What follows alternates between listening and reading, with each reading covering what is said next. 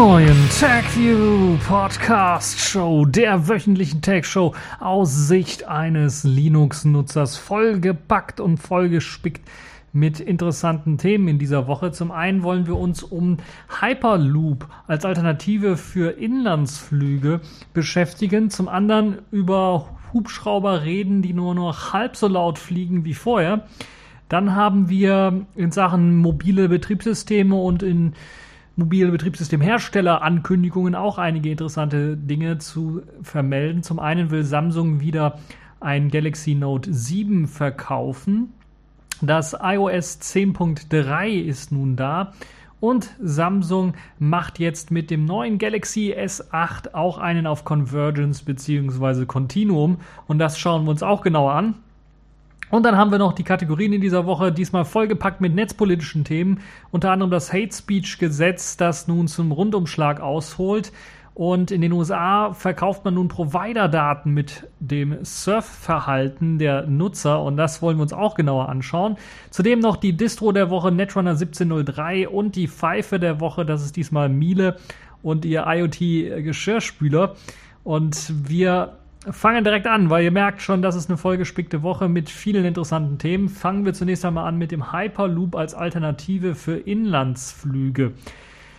Ja, Inlandsflüge verursachen ja eine sehr schlechte CO2-Bilanz und verbrauchen natürlich unnötig viel Sprit. Man kann das Ganze natürlich, da gab es ja in den letzten Jahren den ja, richtigen Hype darum, weil vor allen Dingen als Alternative zu Inlandsflügen natürlich die Bahn immer schon da war, aber dann natürlich jetzt auch durch die Öffnung des Marktes auch immer mehr Reisebusse dann quasi Inlandsreisen anbieten. Die sind dann etwas länger natürlich. Da muss man also etwas mehr Geduld haben. Wenn wir zum Beispiel von Köln nach Berlin fahren wollen, dann dauert das natürlich deutlich länger als mit der Bahn oder mit einem Flugzeug.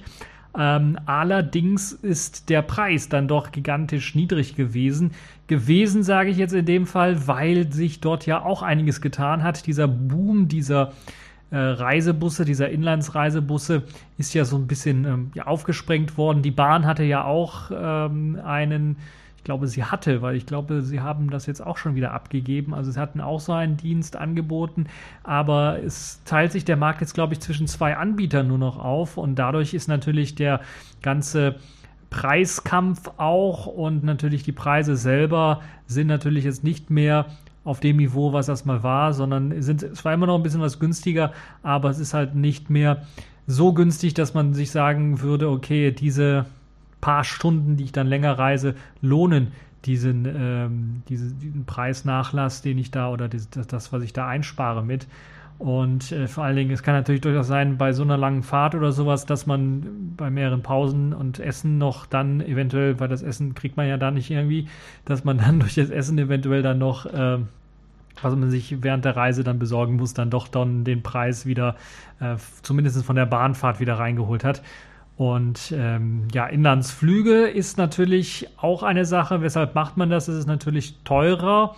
Aber weshalb macht man das? Natürlich, um schnell da zu sein, innerhalb von wenigen Minuten schon direkt am Ort zu sein und nicht ein paar Stunden unterwegs sein zu müssen. Und gerade bei geschäftlichen Terminen oder so etwas ist das natürlich auch wichtig, dass man da auch fit ankommt und nicht irgendwie äh, durch die Strapazen einer stundenlangen Reise dann irgendwie ja, abgelenkt ist oder müde oder übermüdet ist. Ja, man kann natürlich jetzt das Ganze alles irgendwie umweltfreundlicher machen. Da gibt es eben mehrere Wege und die Lufthansa hat sich da was überlegt und sie wollen es umweltfreundlicher machen, ohne den Komfort einer sehr schnellen Reise dann zu missen. Also man möchte nicht auf Bahn oder eben auf solche Busse ausweichen. Die Lufthansa interessiert sich dabei für eine Alternative, die eben nicht Bahn heißt und es geht hierbei um den sogenannten Hyperloop. Das ist dieses Rohrposttransportmittel, das vor allen Dingen vorgestellt worden ist von Elon Musk, äh, der ja mit Tesla auch weltberühmt wurde, aber auch mit SpaceX ja auch schon ein Projekt hat, um in den Weltraum zu fliegen und vor kurzem dann auch eine, ja, schon eine Rakete oder ein Raketenteil im Grunde genommen schon, das schon im Weltraum war, wieder zurückgeholt hat und jetzt das zweite Mal in den Weltraum gebracht hat.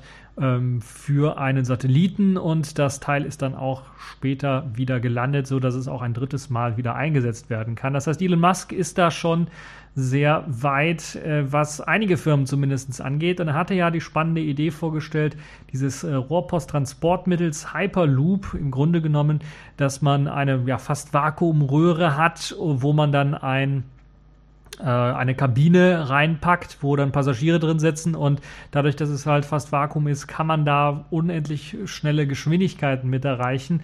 Ähm, 1200 Kilometer pro Stunde etwa äh, ist so dann die Arbeitsgeschwindigkeit und das ist natürlich dann etwas, was natürlich gerade für Inlandsflüge und deshalb guckt sich das die Lufthansa auch an, sehr interessant sein kann, wenn man solche dann ersetzen möchte mit diesem Rohrpostsystem. Die Lufthansa hat sich dann mit der Firma Hyperloop Transportation, Transportation Technologies, Transportation Technologies, so heißt es richtig, Hyperloop Transportation Technologies, HTT kurz gesprochen, äh, zusammengesetzt und Gespräche angefangen, um sich vor allen Dingen erst einmal zu informieren. Und sie haben sehr viel Interesse daran bekundet, dann da auch eventuell mit hinein zu investieren. So können wir in, eventuell in Zukunft dann also von einer großen Stadt zur nächsten großen Stadt reisen in einer luftleeren Röhre in einer ja quasi Magnetschwebekapsel, weil sie natürlich auch magnetisch dadurch die bewegt wird. 1200 Kilometer pro Stunde, habe ich ja bereits gesagt, soll diese Kapsel erreichen können. Das ist natürlich eine sehr ordentliche Arbeitsgeschwindigkeit,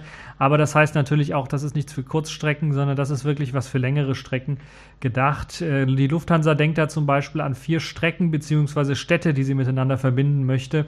Momentan untersucht man, ob es Sinn machen würde, einen Hyperloop zwischen München und Hamburg, Düsseldorf, Berlin sowie Berlin und Köln zu erstellen.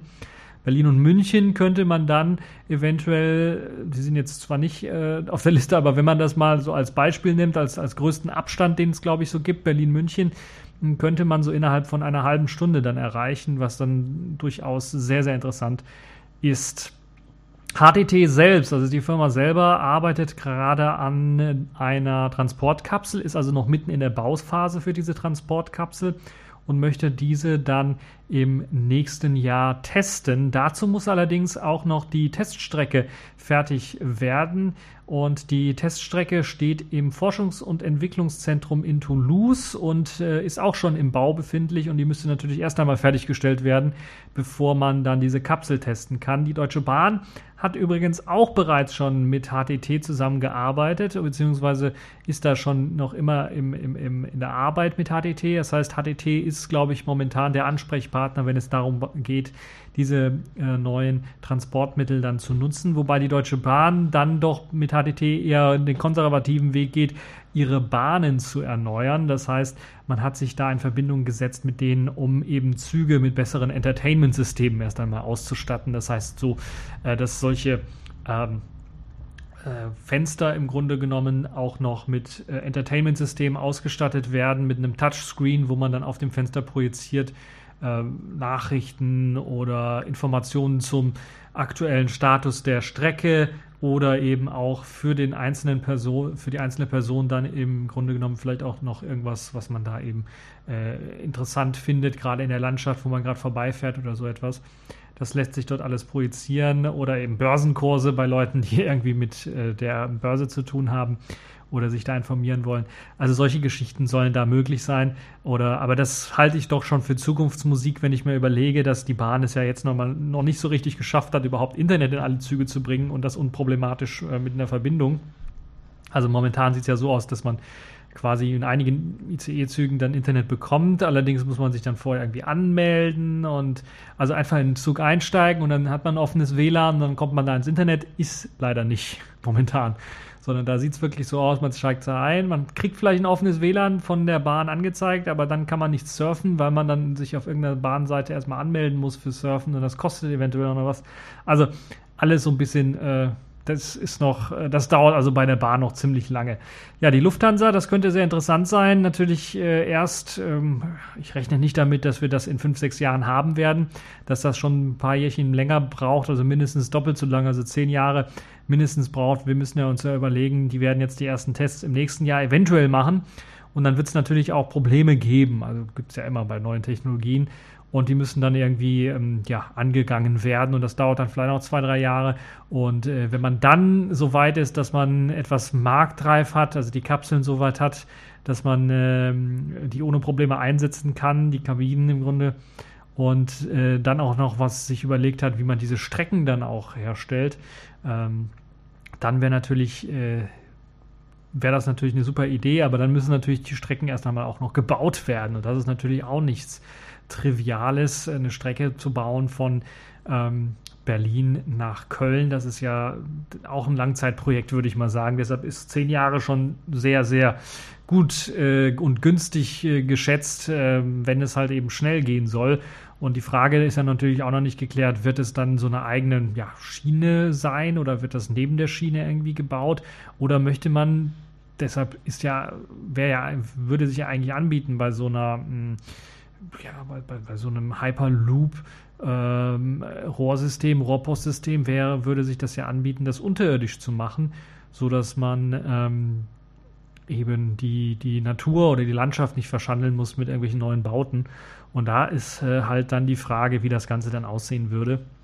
Und gerade weil natürlich in Deutschland die, Nat Naturschutzgesetze so stark sind und man nicht einfach so eine Strecke einfach aus dem Boden heben kann.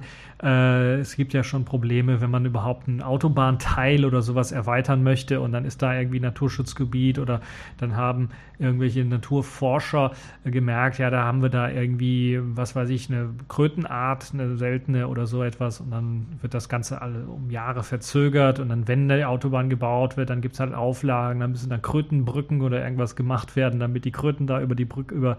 Also ganz seltsame Sachen. Deshalb bin ich da etwas skeptisch, dass wir das allzu schnell sehen werden. Aber vielleicht in meiner Lebzeit oder in eurer Lebzeit werden wir das dann nochmal erleben, dass wir dann äh, einmal im Hyperloop irgendwo durch die Gegend rödeln mit 1200 Kilometern pro Stunde. Das habe ich auch noch nicht gehabt, außer vielleicht im Flugzeug äh, in so einer Geschwindigkeit, aber auf der Erde selber noch nicht. So, machen wir mal weiter mit dem nächsten Thema. Und zwar kommen wir auch wieder zu einer technischen Innovation, die allerdings jetzt schon was näher dran ist, die wir jetzt schon erleben können. Kommen wir zu Hubschraubern. Auch ein, äh, eine Art Transportmittel natürlich, von der einen oder anderen Warte aus gesehen. Wenn man nach Brasilien fährt, gibt es da sogar ähm, Hubschrauber-Taxis, also weil die Straßen so verstopft sind, gibt es da tatsächlich ähm, Hubschrauber, die man sich so als Art Taxi dann mieten kann und dann von die einem dann von einem Ort zum anderen bringen. Da es meistens dann doch äh, größere Hochhäuser sind, Sao Paulo beispielsweise, äh, kann man da ohne Probleme dann auch auf dem Hochhausdach landen und dann in sein Hotel oder sowas gehen. Es ist äh, natürlich ein bisschen was, kostet natürlich schon ein bisschen was, aber äh, dafür, dass man dann halt nicht stundenlang im Stau steckt, ist das sicherlich eine gute Alternative. Ja, Hubschrauber. Ähm, sind auch wieder mal so ein Beispiel, was man mit so einer richtigen Technologie alles anfangen kann, weil Hubschrauber sind, gibt es ja schon ein paar Jährchen länger. Also das ist ja keine neue Erfindung. Und die funktionieren eigentlich immer nach demselben Prinzip. Und da hat sich eigentlich, ja, außer der vielleicht der technischen Innovation in Sachen Funktechnik und vielleicht auch Positionstechnik hat sich da doch relativ wenig getan. Vielleicht auch noch ähm, Sprittechnik so ein bisschen hat sich da etwas wenig getan. Designtechnisch hat sich natürlich vieles geändert, aber äh, funktional doch äh, recht wenig. Aber nun will man gerade Anwohnern von Flugplätzen bzw. Krankenhäusern oder anderen Hubschrauberlandeplätzen eine Verbesserung äh, geben oder eine Verbesserung dadurch erzielen, dass man die Lautstärke dieser Hubschrauber um die Hälfte reduziert. Weil, wenn ihr das schon mal gesehen habt oder in der Nähe eines Hubschraubers wart, der gelandet ist äh, oder der gerade gestartet ist, dann werdet ihr dann doch durchaus gehört haben, dass es verdammt laut ist. Also da muss man sich schon doch die Ohren zuhalten, wenn man da nicht irgendwie einen Tinnitus nachher bekommen möchte oder gar nichts mehr hören möchte weil das doch schon sehr, sehr laut ist. Das wird eben durch die Rotoren verursacht, die da durch die Luft wirbeln und dann wirklich richtig Klatschgeräusche erzeugen, äh, weil sie halt eben die Luft zerschneiden und das ist halt dann verdammt laut. Und um das jetzt um die Hälfte zu reduzieren, und das ist gerade für Anwohner, die so wirklich neben so einem Landeplatz dann leben oder neben einem Krankenhaus, was dann da vielleicht einen Hubschrauber hat und häufiger einsetzt, ist das natürlich dann doch schon äh, eine Erleichterung, gerade um die Hälfte reduzieren. Äh, die Lautstärke, das ist wirklich schon ähm, grandios. Das kann einem dann wirklich dann äh, helfen, äh, auch ordentlich durchzuschlafen und nicht bei jeder Landung oder bei jedem Start dann aufzuwachen, weil halt eben das verdammt laut ist. Ja, genau genommen äh, will, will man da die Rotorblätter verändern. Ein Umbau der Rotoren sorgt halt eben dafür, dass das Ganze leiser wird. Die Rotorblätter werden dazu einfach nicht mehr kerzengerade eingebaut sondern, oder hergestellt, sondern man erhält im Grunde genommen äh, oder man erstellt im Grunde genommen einen speziellen Knick in diese Rotorblätter, sodass sie nicht mehr gerade aussehen, sondern eher so wie eine Art Blitz aussehen, wenn wir die mal so flach auf den Boden legen würden. Und dieser spezielle Knick, der ist natürlich ausgerechnet mathematisch und so weiter und so fort, oder der Winkel und alles Mögliche. Und dieser spezielle Knick soll es dann erlauben, gerade beim Start oder bei der Landung dann diese Luftgeräusche deutlich zu reduzieren oder die Laufgeräusche deutlich zu reduzieren oder die Luftgeräusche, weil das halt eben da durchschneidet. Also laut werden die Rotoren eigentlich ja nur, weil sie mit der hohen Geschwindigkeit eben diese Luftwirbel, die sie erzeugen, dann wegknallen im Grunde genommen. Äh, und das wird eben durch diese neue Form der Rotorblätter soll das eben nicht mehr ganz so krass sein, nicht mehr ganz so krass laut sein und dadurch äh, gibt es halt eben keinen äh, lauten Knall mehr, der da erzeugt wird. Also wer das schon mal gehört hat, der weiß, dass da ganz, ganz viele laute Knalle im Grunde genommen hinterher äh, zu hören sind und die werden eben durch die Rotoren erzeugt. Sprich, man kann von 5 bis 6 Dezibel weniger Geräuschkulisse reden und das ist schon ein gewaltiger Unterschied. Und ja, diese Innovation in der Hubschraubertechnik, die wurde vom Deutschen Zentrum für Luft- und Raumfahrt, kurz DLR, entwickelt und befindet sich gerade dabei in der Zertifizierungsphase. Das heißt, man hat es auch bereits schon getestet und es ist äh, quasi wie bei Handys, wenn die in der Zertifizierungsphase sind und die Zertifizierung erhalten, dann kommen sie einen Monat oder so später dann auch raus. Und in dem Fall ist es auch so. Allerdings braucht es dann natürlich ein bisschen was länger bei Helikoptern, weil die ein bisschen was komplizierter und größer aufzubauen sind bis dann wirklich die ersten Helikopter mit dieser neuen Technologie ausgestattet herkommen, mit den neuen Rotoren. So kann man bereits oder so soll es bereits im nächsten Jahr dann diesen ersten Helikopter Airbus H160 geben, der mit diesen Rotorblättern ausgeliefert wird. Und es wird natürlich dann noch ein bisschen was länger dauern, bis dann auch solche Krankenhäuser mal ihre Helikopter Parcours, nee, äh, ihr Helikopter ähm, äh, äh, ihr, ja, ihre Helikopter im Grunde genommen updaten oder neue Helikopter kaufen. Meistens haben sie sowieso nur einen oder zwei maximal, je nachdem, wie groß das Krankenhaus ist. Ähm, und äh, ja, ihr, ihr äh, Fuhrpark, so heißt das Wort, was ich gesucht habe, ähm, äh, knapp daneben auch vorbei. Nun ja, also Hubschrauber, sehr interessante Geschichte. Hm, nächstes Jahr werden wir dann eventuell schon äh, die Einführung dieses 160er Airbuses sehen, H160 äh, Helikopters dann sehen. Und der wird dann diese neue Technologie beinhalten. Wo wir gerade so ein bisschen bei Smartphones waren, Kommen wir mal zu Samsung. Samsung ist ja bekannt dafür, dass sie im letzten Jahr doch einen größeren Verlust eingefahren haben, dadurch, dass sie eben ein Galaxy Note 7 verkauft haben, was mit defekten Akkus ausgeliefert worden ist oder eben zumindest äh, anfälligen Akkus ausgeliefert worden ist. Zweimal sogar. Und das hat halt eben dafür gesorgt, dass äh, Samsung gesagt hat, nee, wir ziehen die alle zurück. Und jetzt haben sie natürlich immer noch die Gehäuse dort rumliegen. Die Akkus haben sie wahrscheinlich jetzt eingestellt, aber sie haben immer noch die Gehäuse drum liegen und so weiter und so fort. Und was haben sie sich dabei gedacht? Ja, gab schon Gerüchte, dass sie vielleicht refurbished Versionen dann doch mal irgendwann mal rausgeben. Und das wird jetzt der Fall sein. Und zwar hat man wirklich jetzt an refurbisheden Versionen des Galaxy Note 7 gearbeitet. Sprich, man hat im Grunde genommen äh, das gleiche Gehäuse genommen, etwas angepasst, etwas geändert, wahrscheinlich diese Kanten etwas abgeschliffen und äh, nicht mehr so scharfkantig gemacht, gerade natürlich um den Akku herum geändert, damit dieser Akku äh, dann auch nicht irgendwie kaputt gehen kann. Zudem ist natürlich auch komplett der Akku ausgetauscht worden. Da ist jetzt ein komplett anderer Akku mit drin eingebaut, der auch eine geringere Leistung bietet, aber dafür dann sehr sicher sein soll. ja, diese Galaxy Note 7 Reihe, da gab es erstmal ja, Bestrebungen, ja, vielleicht werden sie es in Indien oder so verkaufen, nur in einem Markt dann verkaufen als refurbished Version. Aber jetzt sieht es so aus, dass es quasi fast weltweit verkauft wird, außer den USA. Wahrscheinlich deswegen, weil dort würden sie keine Lizenz mehr bekommen oder äh, allgemein die USA hat ja sehr panisch reagiert, was die Galaxy Note 7 Geschichte angeht. Deshalb auch aus marketingtechnischen Gründen werden sie wahrscheinlich in den USA das, Galaxy, das neue Galaxy Note 7 dann nicht mehr kaufen. In Europa könnte es allerdings kommen. Und das könnte durchaus ein sehr interessantes Gerät sein, wenn wir, wenn der Preis natürlich auch stimmt und wenn er möglichst auch klein gehalten wird. Weil von der Hardware-Ausstattung ist es auf jeden Fall immer noch ein Flaggschiff-Gerät, das muss man durchaus sagen.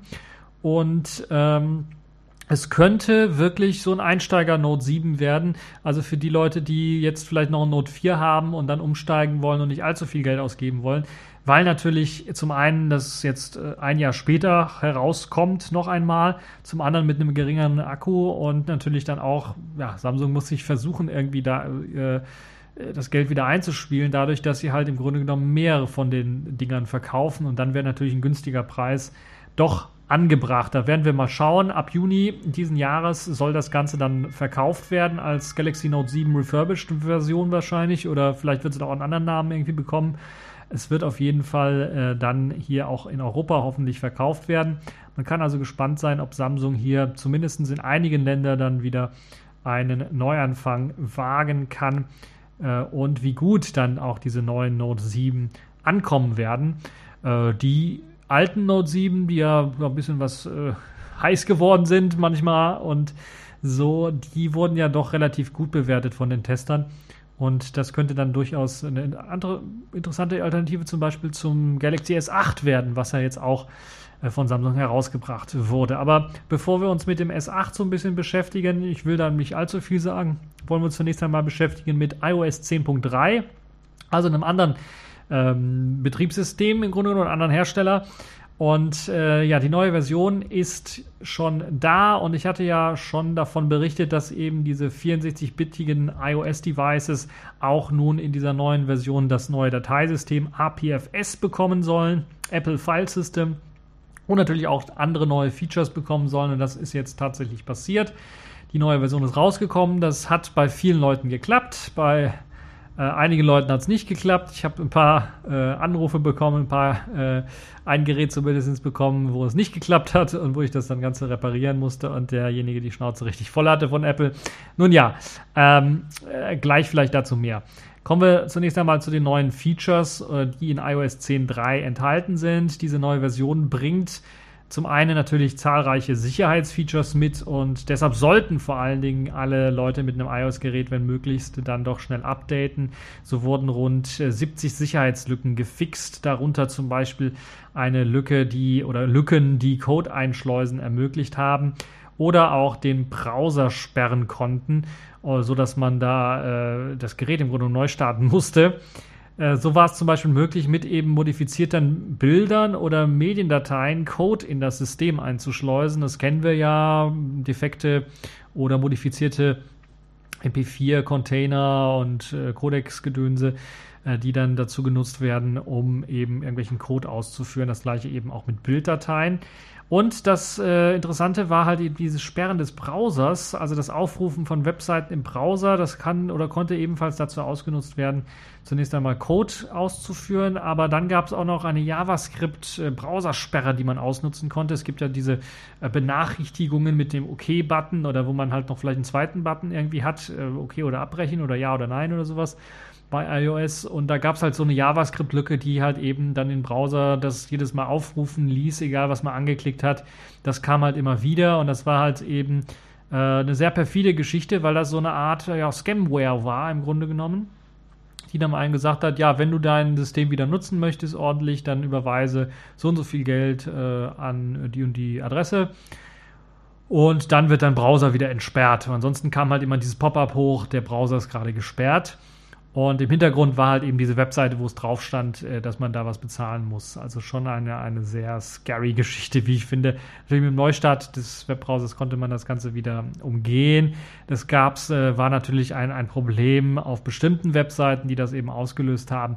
Es ist jetzt auch nicht komplettes Neuland, äh, glaube ich, für Leute, die vielleicht mal ein Android-System benutzt haben. Also ich habe mal ein Android-System benutzt, neu eingerichtet gehabt und bin da auf irgendwelche Webseiten gesurft. Also nicht verdächtige Webseiten, wo man das erwarten könnte, sondern eigentlich ganz normale News-Webseiten und sowas.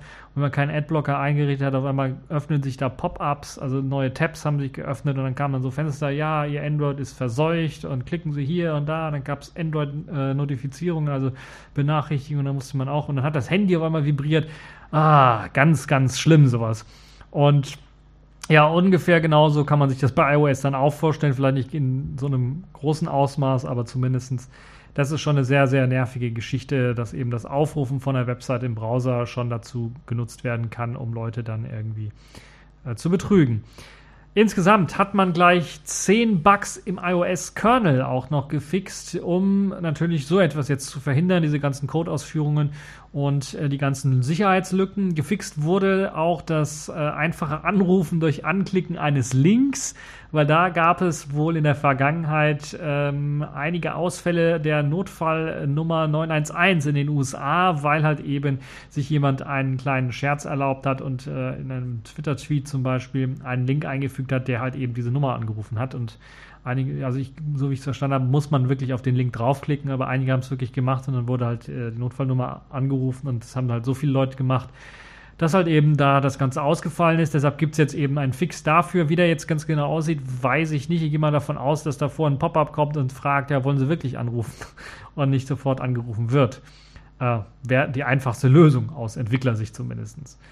Ja, bei einem physikalischen Zugriff ohne Kennwort soll jetzt bei dem iOS 10.3 nun nicht mehr das Auslesen, Auslesen der Zwischenablage gelingen. Und der Safari-Browser im Allgemeinen schweigt jetzt nun auch, was private Sitzungen und den Browserverlauf angeht. Also da gab es vorher eben die Möglichkeit, den Browserverlauf zumindest ähm, äh, nachzulesen.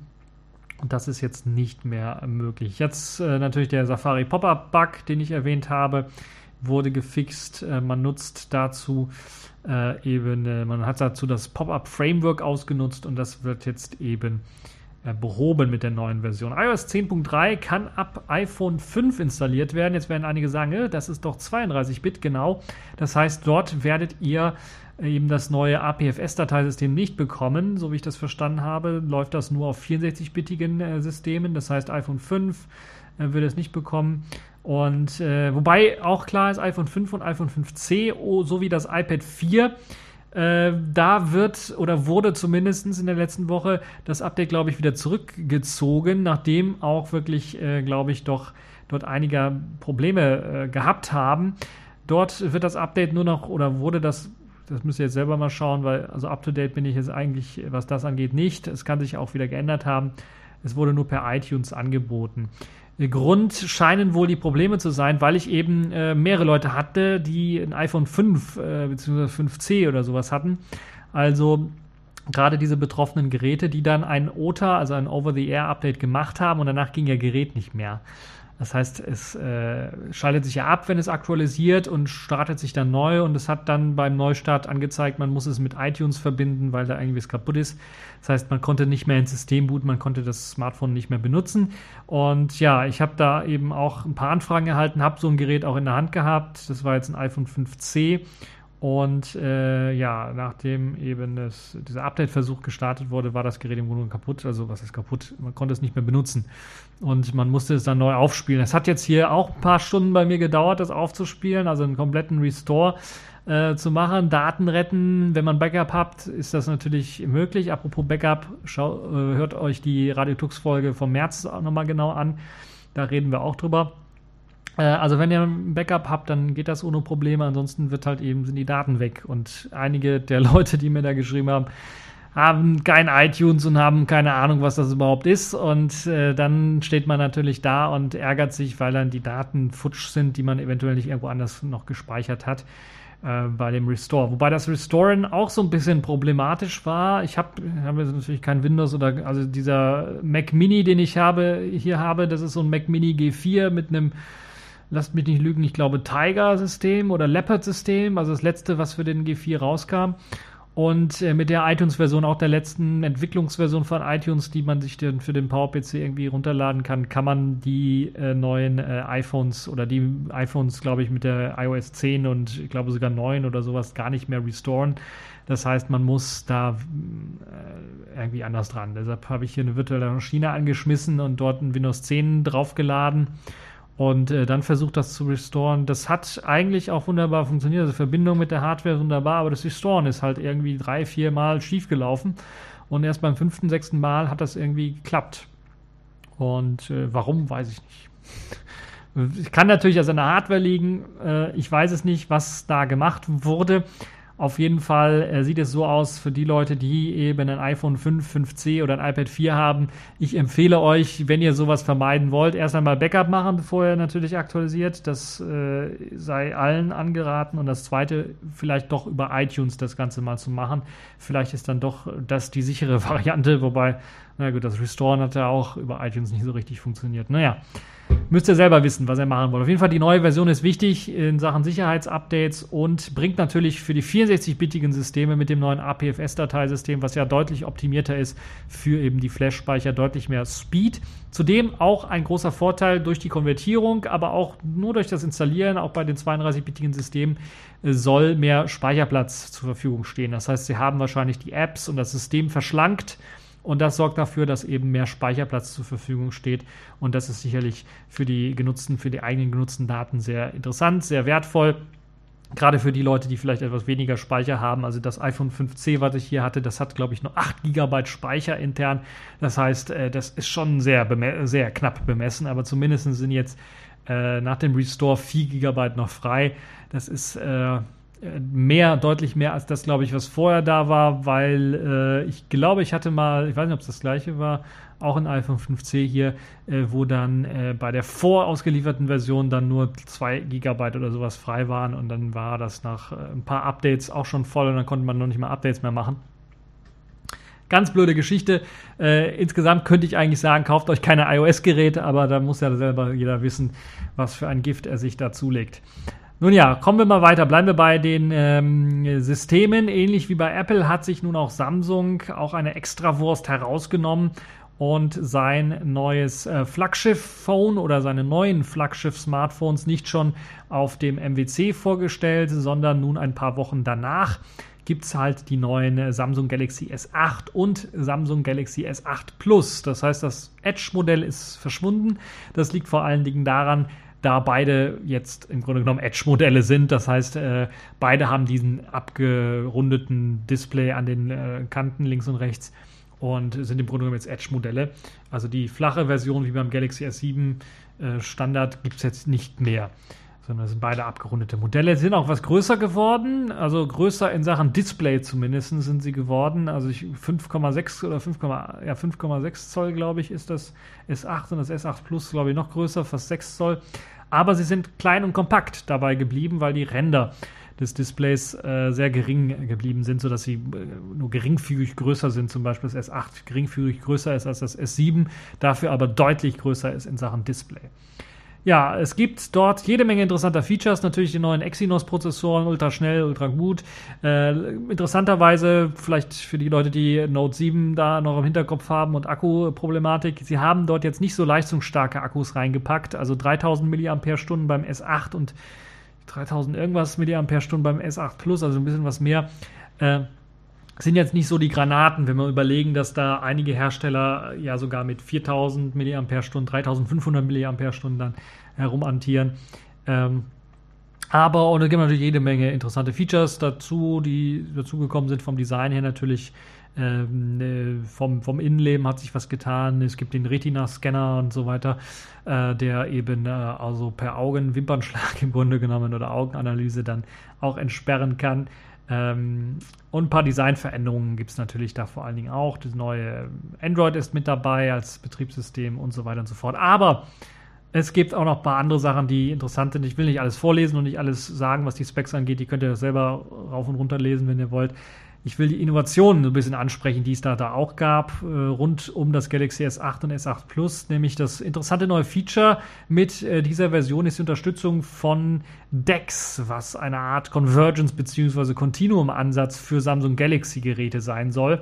Momentan gibt es das nur für das S8 und das S8 Plus. So wird das Smartphone dann damit, ähnlich wie bei Convergence oder bei Continuum, dann an einen Monitor angeschlossen und kann dann mit Tastatur und Maus auf einem großen Bildschirm mit einer neuen eigenen Oberfläche für den Desktop bedient werden. Samsung bietet dort ähnlich wie es, glaube ich, Microsoft auch gemacht hat und ähnlich wie auch äh, Ubuntu es zumindest mal vorgestellt hat oder Canonical mal vorgestellt hat, eine eigene Dockingstation an, die neben HDMI auch noch zwei USB-Anschlüsse für Tastatur und Maus anbietet. Zudem wird auch noch für schnelleren Internetzugang auch eine Ethernet-Buchse äh, dort äh, mitgeliefert. Nachdem Samsung in der Vergangenheit ja mit Überhitzungsproblemen so ein bisschen zu kämpfen hatte, wir erinnern uns an das Note 7, hat man äh, in diese Dockingstation auch noch einen Lüfter mit eingebaut, der sich dann anschaltet, wenn eben das Smartphone sehr stark belastet wird. Ja, äh, steckt man das Smart Smartphone, das Smartphone ein, wird der Bildschirm abgestellt des Smartphones und wenige Sekunden später wird dann auf dem angesteckten HDMI-Bildschirm die Desktop-ähnliche Oberfläche DeX gestartet. Das ist im Grunde genommen eine Oberfläche, die dem Ansatz von Windows 10 mit einer Taskbar unten und Desktop-Icons im Hintergrundbild oder eben auch, auch Remix OS äh, sehr stark ähnelt. Äh, Schnellstarter werden in der Taskleiste angezeigt. Es gibt ein App-Drawer, also ein Startmenü unten links. Es gibt eine äh, Uhr mit einer Tray-Anzeige ähm, wo auch Notifizierungen, Benachrichtigungen von Anwendungen dort aufpoppen, also auch Telefonanwendungen und, und, und SMS und, und Chat-Anwendungen und so weiter und so fort, also das, was man bei Android gewohnt ist. Android-Apps können dann in einem Fenster auch parallel äh, laufen gelassen werden, also nebeneinander zum Beispiel so angeordnet werden, wie man es auf dem Desktop her kennt. Also das Bedienkonzept ähnelt sehr stark dem, was man schon bei Remix OS gesehen hat, was ja versucht hat, einen Android-Desktop oder ein Android-System für den Desktop zu erzeugen. Äh, richtig gut ist, dass eben auch weiterhin eingehende Nachrichten auch auf dieser Desktop-ähnlichen Oberfläche dann angezeigt werden können und auch direkt beantwortet werden können. SMS oder eine Benachrichtigung, WhatsApp oder äh, Signal-Nachricht kann dann ganz einfach direkt beantwortet werden aus der Tray heraus, aus der äh, Pop-up-Notifizierung, die da neben, und, äh, neben der Tray angezeigt wird. Und ja, das gleiche gilt auch für Anrufe, die können entgegengenommen werden am Desktop-System selber direkt und man kann dann mit dem Desktop-System dann telefonieren. Das funktioniert also auch. Aber man kann natürlich auch das Gespräch direkt am Smartphone annehmen, dazu einfach das Smartphone aus der Dockingstation herausnehmen und äh, dann das Gespräch annehmen. Dann schaltet es wieder auf, auf den Bildschirm natürlich des Smartphones um. Aber der kleine Nachteil bei der Geschichte ist, dass diese DEX-Sitzung dann geschlossen wird. Das heißt, alle offenen Anwendungen, die ich da hatte, wenn ich da, was weiß ich, ein Textdokument offen hatte, wo ich dann dran gearbeitet habe und es nicht abgespeichert habe. Das wird dann geschlossen komplett und der Text ist weg. Es wird also nicht wiederhergestellt, wenn ich die Doc, wenn ich das Smartphone wieder ins Dock reinstecke. Das ist momentan noch eine An Einschränkung. Vielleicht wird Samsung das in Zukunft ändern, dass dann die Sitzung irgendwie gespeichert wird im Hintergrund und so viel Power müsste das Smartphone eigentlich haben. Also es hat ja, ich glaube, acht Kerne oder sowas. Da können zwei Kerne eben zur Sitzungsspeicherung im Hintergrund dann irgendwie verwendet werden und äh, der Rest dann für den Anruf selber oder sowas. Also das wäre vielleicht noch eine Sache, die gefixt werden muss. Das ist so der einzige Pferdefuß, würde ich jetzt mal sagen, von dieser Technologie. Ansonsten sieht das richtig gut aus, funktioniert richtig gut, hat eben den Zugriff auf die großen vielen Android-Apps. Der Nachteil ist natürlich, diese großen vielen Android-Apps, kennt man ja von Remix OS, die sind nicht immer optimiert für Tastatur- und Mausbedienung. Das heißt, da hat man ein unbekanntes Bedienkonzept, also unbekannt will ich nicht sagen, aber ein ungewohntes Bedienkonzept für den Desktop so ein bisschen. Äh, vielleicht wird es da speziell für die Deck-Sitzung auch noch spezielle Software geben, die dann angepasst ist äh, oder eben aus dem Remix OS herauskommen dann vielleicht immer mehr solche Android-Desktop-Anwendungen auch, aber da müssen wir mal schauen, wie sich das weiterentwickelt. Ja, Dank der schnellen neuen Exynos-Prozessoren soll dieses Galaxy S8-Gerät dann auch in Sachen Geschwindigkeit ordentlich performen. Das heißt, es soll für die ganz normalen Büro-Desktop-Arbeiten ausreichen.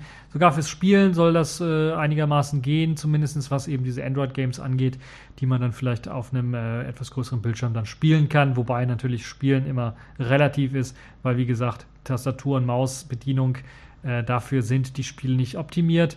Man kann aber über USB natürlich auch oder per Bluetooth natürlich auch einen Controller anschließen und dann Emulationsgeschichten laufen lassen. Das ist natürlich auch äh, eine spannende Geschichte. Äh, und ja, man hat also seinen kleinen Minicomputer und Samsung befördert im Grunde genommen sein Smartphone jetzt auch zu einem kleinen Minicomputer, den man halt eben auch in eine Dockingstation einfach reinstecken kann. Würde mich freuen, wenn viele Hersteller das auch machen würden.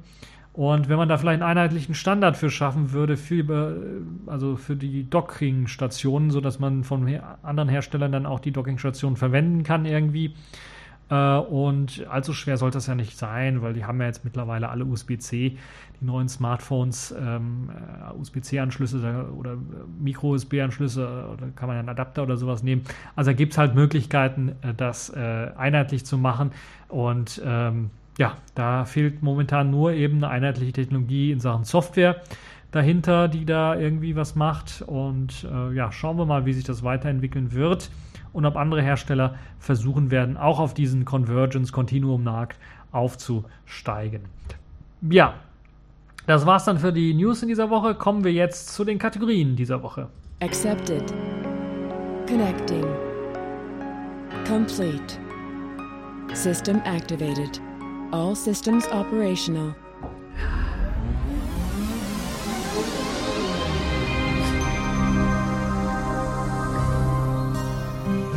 Ja, bei diesen warmen Temperaturen habe ich mir fast den Mund fusselig geredet. Jetzt doch ein kühles, äh, einen kühlen Schluck noch zu mir genommen, äh, weil das ist jetzt auch notwendig, weil wir kommen, wir holen mal richtig aus. Wir kommen nämlich zur Netzpolitik. Da habe ich gleich zwei interessante Themen gefunden.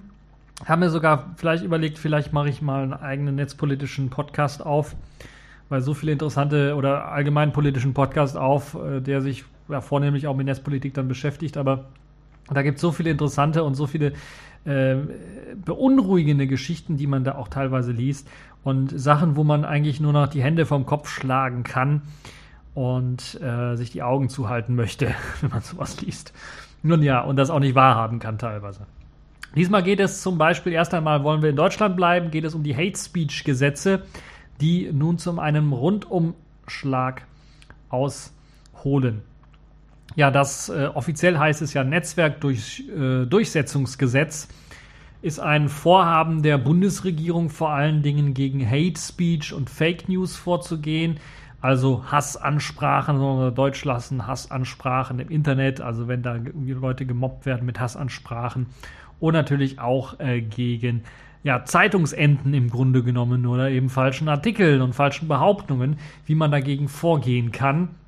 Und äh, man hat ja bereits schon den ersten Entwurf, der geleakt worden ist, dann doch sehr, sehr von vielen Seiten sehr, sehr stark kritisiert. Nun wurde es bereits erweitert, bevor es überhaupt in Kraft getreten ist und wurde eben dem EU ähm, der EU-Kommission als Referentenentwurf vorgelegt. Und in diesem Referentenentwurf, da der einsehbar ist, sieht man, dass das schon stark erweitert worden ist zu, im Vergleich zum ersten äh, Vordruck, den man quasi gelesen hat oder zum ersten Vorschlag. Ja, es ist also erweitert worden, bevor es überhaupt in Kraft getreten ist. Äh, so soll es zum Beispiel geben, dass neben pornografischen Inhalten auch noch weitere Tatbestände aufgenommen worden sind. Und der Hammer ist jedoch eben das Auf, äh, das, die Auskunftsbefugnis gegenüber Privatpersonen, die eingefügt worden ist. Das alles steht im neuen Referentenentwurf drin. Der wurde eben der EU-Kommission zur äh, Notifizierung im Grunde genommen eingereicht. Und herausgenommen wurde lediglich das stark kritisierte, umstrittene äh, Upload-Filtersystem, das eben äh, eine Datei bereits, wenn eine Datei einmal bereits moniert worden ist, dass eben ein Filter dann in Zukunft äh, dafür sorgen soll bei den großen Herstellern, dass die Datei nicht nochmal hochgeladen werden kann.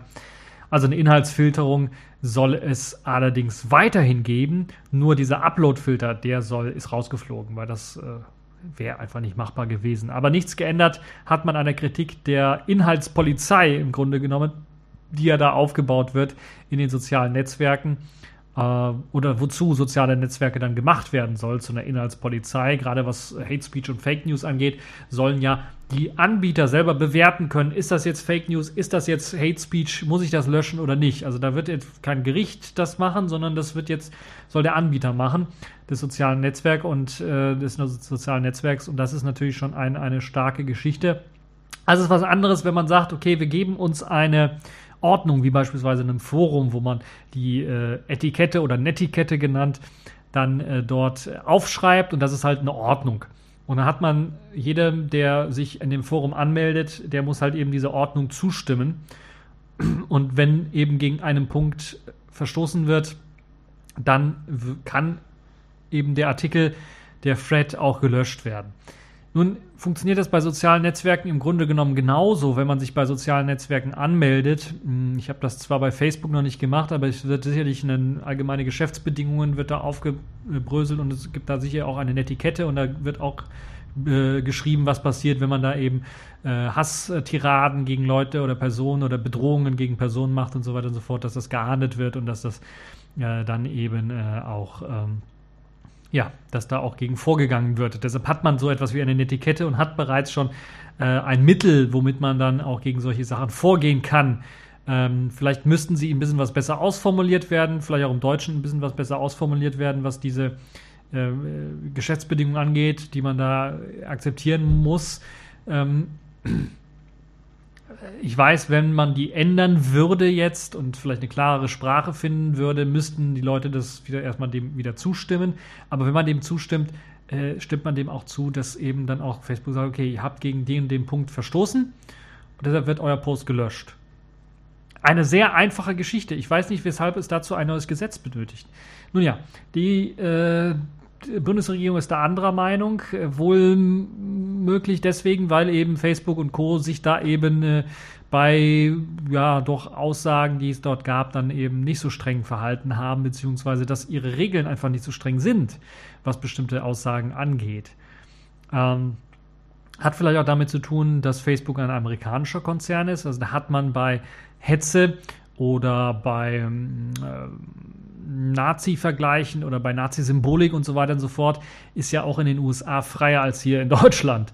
Und äh, deshalb geht man da ein bisschen anders vor. Das zeigt ja auch, also ein kultureller Unterschied. Das zeigt ja natürlich auch, dass äh, wenn äh, äh eine, eine Brust der Frau dort irgendwo auftaucht, dann ist es wupp, direkt schwuppdiwupp eigentlich äh, beim nächsten Refresh direkt weg.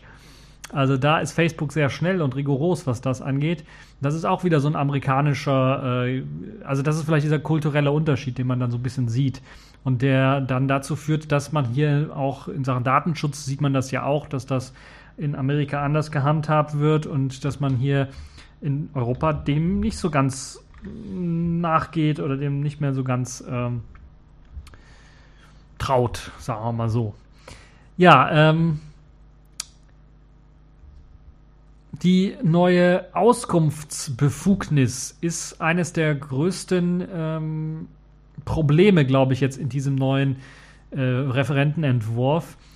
Die Auskunftsbefugnis gilt gegenüber Privatpersonen und bedeutet quasi im Grunde genommen die Abschaffung der Anonymität im Internet, weil im Grunde genommen könnte jeder einfach dahin gehen und sagen, ich fühle mich von dem und dem äh, Usernamen dort belästigt und ich möchte jetzt wissen, wer das ist, damit ich ihn verklagen kann. Und dann müsste der Anbieter des sozialen Netzwerkes, des Forums und so weiter und so fort den richtigen Namen nennen. Ohne, oder äh, müsste er nicht nennen, aber es gibt halt eben nicht die Möglichkeit zu sagen, okay, derjenige, der jetzt äh, dieses gesagt hat, er fühlt sich belästigt, geht zum Gericht und holt sich dann eine Verfügung und dann weiß derjenige, okay, ich gebe die Daten frei, sondern das muss direkt zwischen den beiden funktionieren, ohne einen Richter in der Mitte irgendwie, der dann ein Urteil spricht. Und dann ist halt natürlich die Frage, geht derjenige nach dem neuen Gesetz eben das Risiko ein, dass er sagt, nee, ich veröffentliche, ich gebe dir die Daten nicht, oh, äh, um sich dann eben äh, richterlich da einen auf, auf, auf die Mütze hauen zu lassen, weil er nach dem Gesetz verstoßen hat. Äh, und dann gibt es natürlich, äh, also ein Gesetzesverstoß, da gibt es natürlich Strafen für. Oder, und das ist die wahrscheinlichere Variante, okay, hier hast du die Daten. so nach dem Motto. Vor allen Dingen, wenn dann ein Rechtsanwalt äh, den anschreibt und nicht eben die Person, die Privatperson selber vielleicht anschreibt. hm, einen Rechtsanwalt anschreibt, weil er irgendwie ein paar Leute hier äh, bezichtigt, dass sie irgendwie, was weiß ich, illegal ein Bild von einem getauscht haben oder sowas. Oder Musik oder fügt ein, was ihr wollt.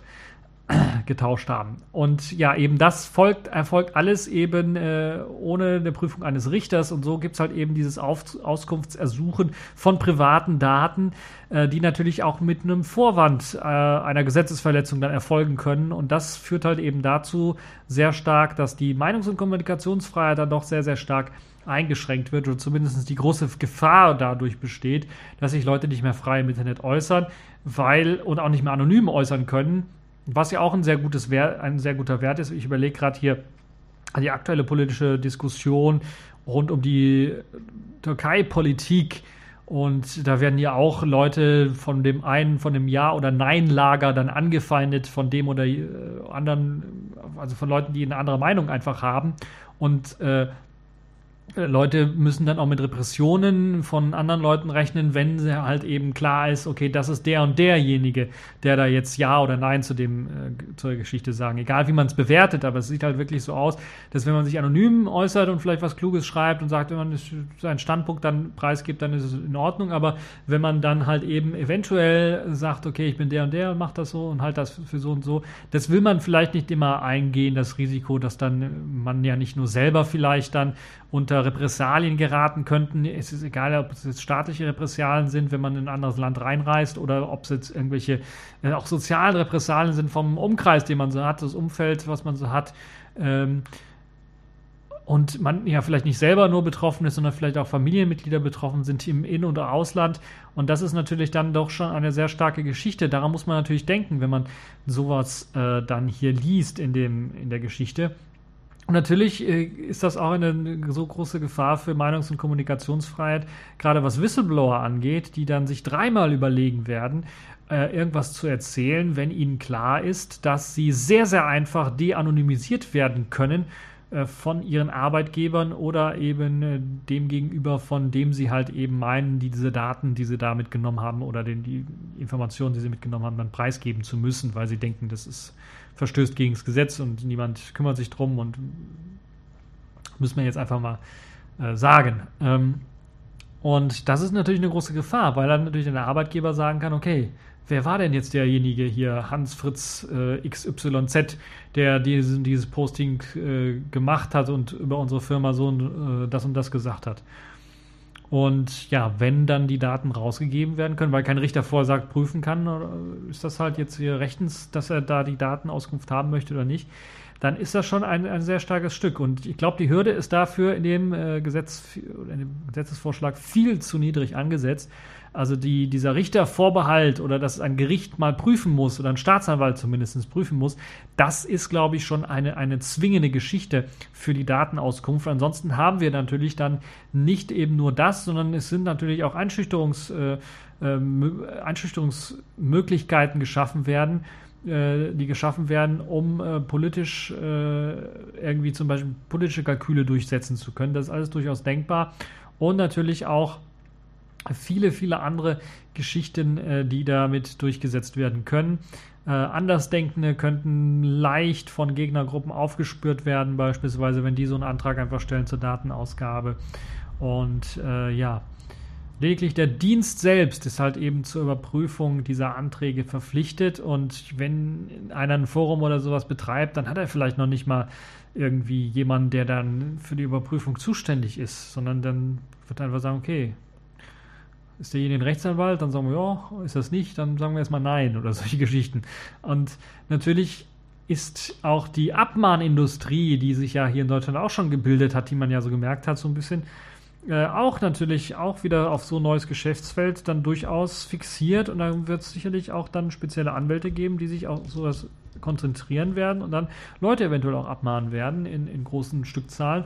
Und das kann wohl doch nicht alles gewollt sein von den Gesetzgebern, so etwas dann äh, mit einzuführen. Also diese Gefahren sieht man auf jeden Fall jetzt bereits schon. Die hat man vorher auch schon gesehen teilweise, aber jetzt vor allen Dingen durch die neuen Punkte, die eingeführt worden sind, sind die nochmal größer geworden. Und werden klar und deutlich geäußert, warum der Gesetzgeber dann so einen Blödsinn sich ausgedacht hat und jetzt wahrscheinlich auch noch nicht mal auf uns hören wird oder auf die Experten hören wird, die sagt, das sind die Gefahren, die daraus entstehen können, wenn das wirklich in ein Gesetz gegossen wird, ist für mich ein bisschen schleierhaft. Also da fällt mir auch wirklich nicht mehr viel ein, außer dass ich sagen kann, ja. Naja, ähm, weiterer Punkt, der in dem Gesetz natürlich so ein bisschen ein Problem ist, ist die oder ist der Begriff soziale Netzwerk, soziales Netzwerk, was ist da eigentlich mit gemeint? Weil das ist nicht so richtig klar. So eine richtige Definition gibt es da nicht. Also da steht nicht drin soziales Netzwerk, Facebook, Twitter und Co. Äh, was ist denn damit gemeint? Fallen darunter eventuell auch E-Mail- oder Chatdienste? Sind das auch soziale Netzwerke? Aus meinem Verständnis ist ein E-Mail kein soziales Netzwerk und auch ein Chatdienst, äh, Signal beispielsweise, was ich benutze, ist kein soziales Netzwerk. Ähm, man könnte sich streiten, jetzt beispielsweise gibt es ja auch solche Programme, die als Chatprogramme gestartet sind. Ähm, wie heißen die? Also WhatsApp ist es nicht. Telegram, glaube ich, hat das so ein bisschen teilweise drin. BBM, der BlackBerry Messenger, hat das drin. Äh, WeChat, glaube ich, hat das drin ähm, in Asien wie ist der andere Anbieter in Asien, habe es ja vergessen, aber die haben dann so eine eierlegende Wollmilchsau eingebaut. Das heißt, da haben sie eben neben der Chatmöglichkeit, Anrufen und der Anrufsmöglichkeit auch die Möglichkeit, so eine Art Twitter-Nachbau, also mit neuen Nachrichten und eigenen Kanälen, die man abonnieren kann, äh, einzupacken. Und das kommt natürlich einem sozialen Netzwerk schon etwas näher, wenn da jemand seinen eigenen Blog oder sowas veröffentlichen kann äh, oder seinen eigenen äh, Kurznachrichtendienst quasi äh, hat dann ist das natürlich schon eher ein soziales Netzwerk und natürlich auch die ganzen Bezahldienste und den ganzen Kram und die ganzen Geschichte. Aber wenn man das natürlich auch als soziales Netzwerk sieht, dann wird es natürlich auch schon problematisch. Aber diese, einfach diese Unterscheidung, was ist jetzt ein soziales Netzwerk und was ist es nicht, das ist einfach nicht gegeben in dem Gesetz. Und das findet äh, natürlich dann dazu, kann natürlich dazu ausgenutzt werden, um äh, den Begriff soziales Netzwerk sehr weit auszudehnen, dass eben auch Sachen äh, wie E-Mail oder eben auch Chatdienste dazu äh, darunter fallen können.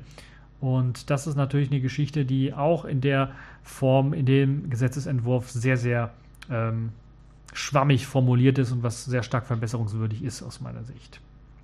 Nun ja, bleiben wir mal bei der Netzpolitik und gehen jetzt allerdings in die USA, denn dort gibt es nun ein Gesetz, das äh, durchgekommen ist, beziehungsweise dass es ähm, jetzt erlauben soll, dass Internetprovider nicht nur das Surfverhalten der Nutzer sammeln dürfen, um es zu analysieren, sondern eben auch diese ganzen erhobenen Daten, die sie gesammelt haben, jetzt auch zu verkaufen. Sie dürfen das an Drittanbieter einfach verkaufen. Also man ist jetzt schon eine Stufe weiter im Aushebeln der Privatsphäre in den USA. So wurden die Online Privacy Protections, die quasi vom äh, äh, von Obama damals noch ähm, eingeführt worden sind. Die sind zwar noch nicht richtig, glaube ich, durchgesetzt worden, aber sie wurden eingeführt, äh, sind jetzt quasi vom Kongress vom Tisch gewischt worden unter der neuen Trump-Administration und äh, den Republikanern. Nun können auch ohne Zustimmung und Erlaubnis eben der Nutzer die Provider, die Carrier, die Daten, die sie von dem Nutzer eben haben, nicht nur auswerten, um dann zum Beispiel für Marketing und Werbezwecke dann zu benutzen. Das haben sie in großen Teilen jetzt bereits schon gemacht. Sondern sie können auch eben ohne die Erlaubnis des Benutzers einfach sagen, okay, du hast ja sowieso bei uns einen Vertrag abgeschlossen, dein Surfverhalten, was du jetzt gerade so für Pornoseiten aufgerufen hast oder sowas. Also, oder was für, für was du dich da gerade jetzt interessierst im Online-Shop oder solche Geschichten. Das sammeln wir natürlich alles und das analysieren wir eventuell sogar auch. Aber wir verkaufen das auch an andere Anbieter. Wenn du zum Beispiel gerade nach irgendwelchen Tabletten suchst äh, oder äh, nach Krankheitsbildern suchst, dann verkaufen wir diese Daten einfach mal an eine Krankenversicherung und dann schauen wir mal, wie lange du noch da versichert bist. Solche Geschichten sind durchaus vorstellbar, wobei Krankenversicherung in den USA ist ja auch so eine Geschichte für sich. Ich weiß, Amerikaner, die Hardcore-Amerikaner, die Trumps werden sagen, Sozialismus, das wollen wir in unserem Land nicht. Aber ähm, das wischen wir mal weg, diesen, diesen äh, dummen Gedanken und äh, beschäftigen uns dann wirklich mit der, mit diesem Problem selber. Also das ist ja quasi, dass jede Webseite, die ihr dann quasi ansurft, wird aufgezeichnet vom Provider. Der weiß im Grunde genommen, also wenn ihr kein Tor benutzt, wenn ihr kein SSL überall benutzt, wenn ihr, äh, selbst wenn ihr Tor benutzt, äh, Tor, nee, Tor benutzen sollte sicher sein, aber wenn ihr nicht irgendwie einen sicheren DNS-Server benutzt, reicht ja schon, reicht ja auch schon aus, dass er weiß, was ihr da äh, also was für eine Seite, was ihr da eingegeben habt in der URL-Bar, in der URL-Leiste. Und also was für Videos ihr oder Musik ihr euch streamt, was für Podcasts ihr hört, was für Texte oder PDFs ihr euch runterladet. Das wird alles aufgezeichnet und soll dann ohne auch Zustimmung, ohne des Wissens und natürlich Wissen Jetzt müssten es spätestens wissen, äh, aber ohne eben die Zustimmung der Nutzer dann eben auch an Werbefirmen verkauft werden oder jeg jegliche andere Firmen einfach verkauft werden, damit eben die Provider noch mehr Kohle verdienen können, als sie ohnehin schon verdienen, weil in den USA ist der Markt ja sehr, sehr speziell und man bezahlt vergleichsweise sehr, sehr viel Geld für äh, sehr, sehr wenig Leistung, was äh, Handyverträge beispielsweise angeht oder eben auch Internetverbindungen. Und das ist schon eine sehr, sehr gruselige Geschichte aus meiner Sicht, also schon sehr, sehr gruselig. Und äh, deshalb will ich da komplett weg und will dann wieder mal zu einem richtig schönen technischen Thema. Kommen wir mal zur Distro der Woche. Das ist dieser Woche Netrunner 1703. Ja, man hat es geschafft, am letzten Tag des März dann noch die März-Version von Netrunner rauszugeben. 1703. Codename Cyclotron ist draußen.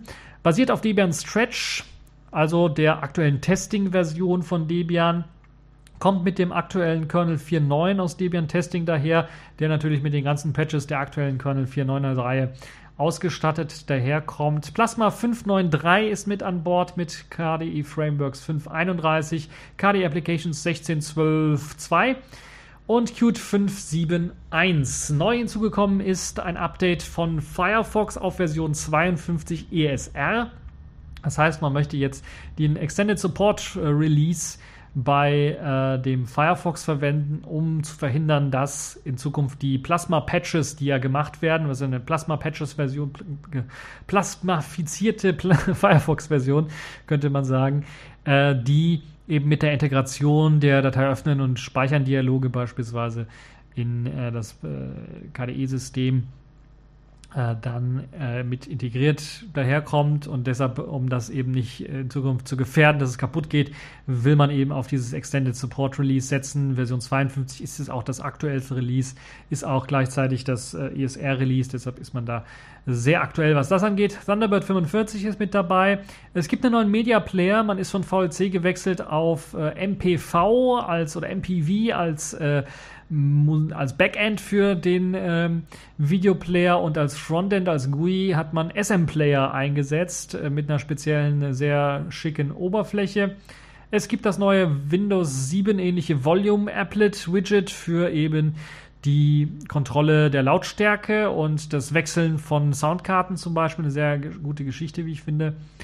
Und der Group Customizer ist wieder mit an Bord. Wenn ihr also grafisch relativ einfach euer Group-Menü umändern wollt oder sagen wollt, hier, ich möchte ein anderes Theming verwenden für Group oder dieser und dieser Kernel soll standardmäßig immer gebootet werden oder der und der Eintrag in Group soll standardmäßig immer ausgewählt werden, dann lässt sich das dort mit dem Group Customizer einstellen. Zudem gibt es natürlich auch noch, das äh, kennt man ja von jeder neuen Version von Netrunner oder Mao Linux, ein neues schönes Artwork mit neuen Wallpapern und so weiter und so fort. Ja, das also dazu. Und dann noch ganz zum Schluss wollen wir uns ein bisschen was kaputt lachen. Wir kommen zur Pfeife der Woche und Miele. Die haben nämlich, und ja, das wird wohl noch häufiger kommen in diesem Jahr, fürchte ich, und auch in den kommenden Jahren. Die Pfeife der Woche ist tatsächlich Miele geworden. Äh, jetzt werden einige sagen: Moment einmal, Miele? Werden die jetzt, äh, die stellen doch Kühlschränke, Waschmaschinen, Spülmaschinen oder sowas her. Was, äh, warum sind die Pfeife der Woche geworden? Ja, wir kennen aber doch den Trend, Achtung, Achtung, zu diesem Vorsicht, äh, vorsichtig zu dem ähm, Unwort des Jahres, würde ich mal fast schon sagen, IoT oder Internet of Things. Der Wind soll dich beim Scheißen treffen. Ich habe das böse Wort gesagt. Und ja, natürlich hat Miele sich gedacht, äh, ja, wir werden einfach mal auch einsteigen und haben einfach kopflos eben äh, ein äh, Gerät auf den Markt gebracht, eine Spülmaschine auf den Markt gebracht, die eben Internetzugang hat. Und na klar ist wieder alles voller Bugs und Miele hat nicht einmal daran gedacht, eine Möglichkeit zu schaffen, sie ordentlich davor zu warnen, dass eben das Gerät voller Bugs ist. Das heißt, es gibt keinen Bug-Tracker oder keine Meldung für eben Softwarefehler einer Spülmaschine bei Miele, äh, weil in diesem Fall läuft diese Spülmaschine nicht ganz äh, normal wie eine normale Spülmaschine, sondern hat im Hintergrund noch einen kleinen Webserver offen. Und diesen kann man dann benutzen, um auf die Spülmaschine zuzugreifen. Was man da einstellen möchte, weiß ich nicht.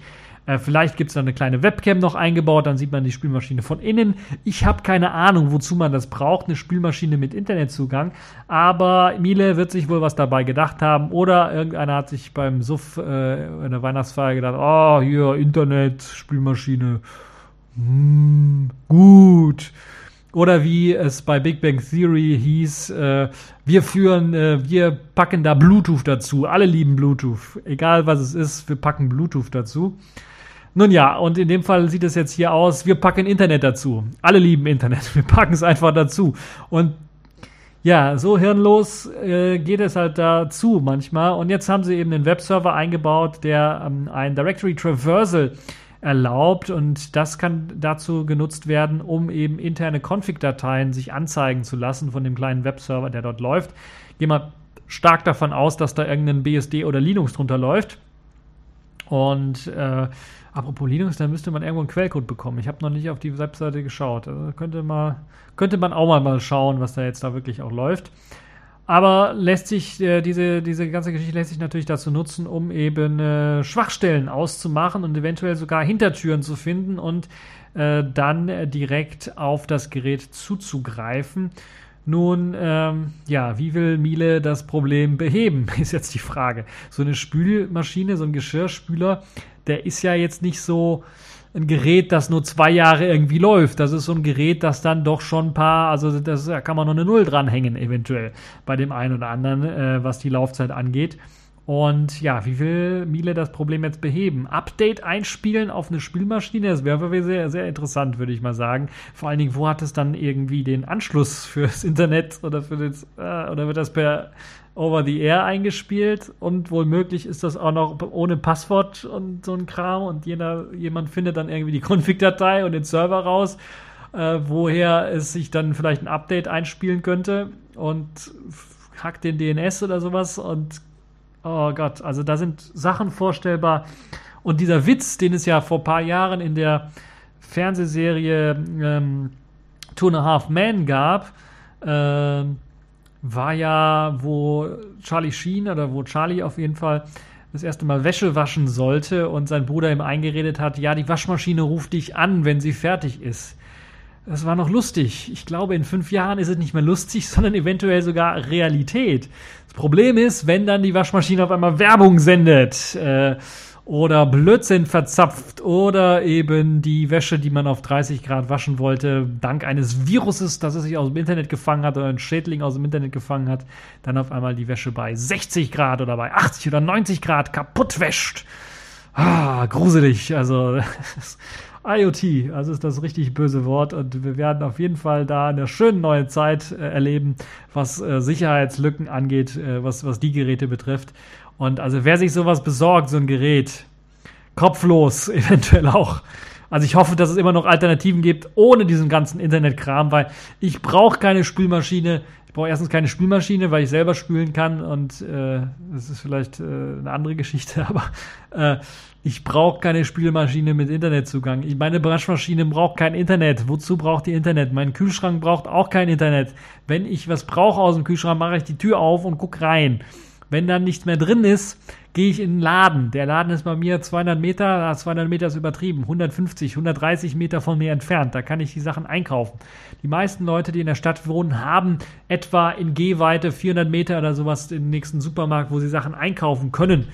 Die brauchen nicht unbedingt eben einen Kühlschrank mit Webcam, mit Internetanschluss. Die brauchen so etwas nicht. Das braucht man alles nicht. Nun gut, Einige sagen, Smartphone braucht man auch nicht mit Internet und, und so einem Kram, sondern telefonieren im Notfall und das war's. Vielleicht ist es auch eine Generationsfrage, vielleicht werde ich einfach zu alt. Ihr könnt mir das ja selber schreiben, aber ich habe irgendwie das Gefühl, dass das, äh, das Vernetzen von allem und jedem Gegenstand. Also IPv6-mäßig, jedes einzelne Haar kriegt eine eigene IP-Adresse. Dass man das äh, nicht als Scherz begriffen hat, sondern dass man das wirklich selber durchsetzen möchte, dass jedes blöde Teil irgendwie einen Internetzugang bekommt unnötig, weil vor allen Dingen halt eben die Gefahren, die daraus entstehen, überhaupt vom Hersteller nicht beachtet werden. Es gibt eben diese Sicherheitstechnologien sind ja in den Betriebssystemen meistens noch sehr, sehr jung, was das angeht, dass das sowas direkt eingebaut wird, dass da darauf geachtet wird, sicherheitsmäßig da irgendwie unterwegs zu sein. Und da hat man auch schon genug Probleme. Und dann kommen irgendwelche Hersteller mal, oh, wir machen da einfach Internet rein. Und überhaupt keinen Gedanken verschwenden sie an Updates oder sowas oder da können mal was kaputt gehen oder schief gehen. Da wird überhaupt nicht dran gedacht und dann landen diese Geräte auf den Markt und ja, dann kann man wahrscheinlich so eine Spielmaschine nicht mehr zehn Jahre lang benutzen, sondern muss sie nach einem Jahr oder einem halben Jahr austauschen, weil der Hersteller pleite ist oder weil er keine Updates mehr liefert. Ist doch, es kann doch nicht euer Ernst sein, oder? Also, schöne neue Welt, schöne neue Zeit, in der wir da leben. Und äh, ja, wir können uns darauf einstellen, dass sowas in Zukunft leider Alltag wird. So, dann war es das auch schon für diese TechView Podcast-Folge. Ich, ja, ich habe irgendwie geendet mit einem sehr negativen Bericht, aber die Sonne scheint ja hoffentlich bei euch. Draußen ist schön warm. Äh, es wird ein bisschen, bisschen was kälter, glaube ich, jetzt in den nächsten Wochen wieder. Also das äh, richtige Aprilwetter wird sich dann wahrscheinlich einstellen. Aber äh, schön hat der Frühling jetzt angefangen. Und sicherlich wird er dann irgendwann mal schön aufhören und der Sommer wird kommen. Also seid und bleibt positiv. Das war's für diese TechView Podcast Folge. Bis zur nächsten Folge.